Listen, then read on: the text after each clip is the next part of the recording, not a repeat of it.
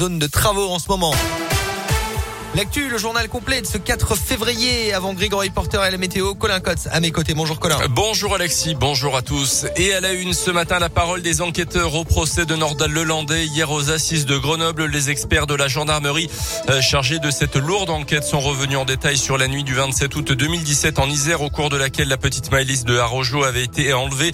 Les trajets de l'accusé, les données retrouvées dans son téléphone portable, tout a été raconté devant la cour hier. Des images de vidéosurveillance ont été diffusées on y aperçoit le véhicule de celui qui n'était à l'époque qu'un suspect.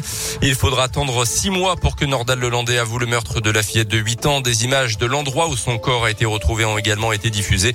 Un moment particulièrement difficile pour le père de Maëlys. Écoutez Maître Martin Vatinel, son avocat. Vous avez un homme à qui on a arraché euh, sa jeune fille, qui a eu à revivre les circonstances dans lesquelles sa fille va être retrouvée, le lieu euh, où son corps va être abandonné, et pendant de très longs mois, une période d'autant plus douloureuse que c'est une période au cours de laquelle il s'est accroché à des espoirs fous euh, de pouvoir un jour la retrouver. C'est avant tout une souffrance. Et puis euh, c'est euh, effectivement un regret parce que ce temps qui est passé est un obstacle majeur à la question qui aujourd'hui le hante depuis tant d'années, qui est celle de savoir ce qui est véritablement arrivé à sa fille. Donc oui, c'est un regret. Et pour les avocats des parties civiles, si Nordal Leland a été passé plus tôt aux aveux, les circonstances de la mort de la fillette auraient pu être clairement mise à jour ce vendredi. Les premiers témoins vont être entendus dans l'affaire des agressions sexuelles commises par l'accusé sur deux de ses petites cousines. Dans le reste de l'actu en Auvergne, Cécile Bourgeon placée sous le statut de témoin assisté dans l'affaire des violences sur son autre fille, la petite sœur de Fiona. Euh, c'était en 2013. La fillette avait alors un an et demi et c'était lorsque Cécile Bourgeon et Berkane Maclouf avaient été interpellés à Perpignan après leur fuite de Clermont-Ferrand. Selon la montagne, l'Institut médico-légal des Pyrénées-Orientales avait alors constaté des hématomes au niveau de l'oreille. Euh, je rappelle que Cécile Bourgeon purge actuellement une peine de 20 ans de réclusion reconnue coupable de coups mortels sur sa fille Fiona et le corps n'a toujours pas été retrouvé. Pas encore officiellement candidat, mais déjà qualifié. Emmanuel Macron a franchi le premier hier le cap des 500 signatures d'élus nécessaires pour se présenter à la présidentielle.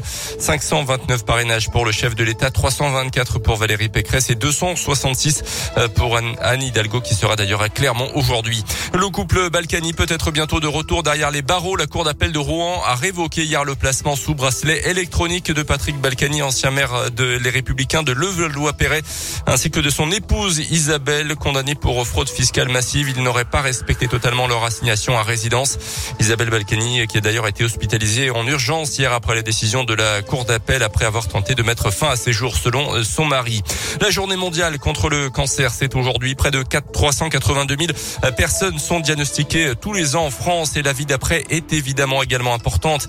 Euh, députés et sénateurs ont trouvé un accord hier sur une proposition de loi qui supprime le questionnaire médical pour faire un emprunt immobilier inférieur à 200 000 euros. Le texte doit être voté une dernière fois à l'Assemblée nationale.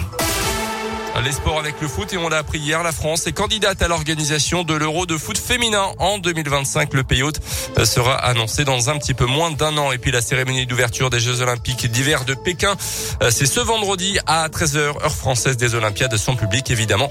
Et uniquement avec de la neige artificielle, c'est une première. les images sont assez impressionnantes. Ah oui. Il n'y a pas de neige, hein. c'est un, tapis euh, de neige qui a été réalisé. C'est incroyable. Point barre, hein, voilà.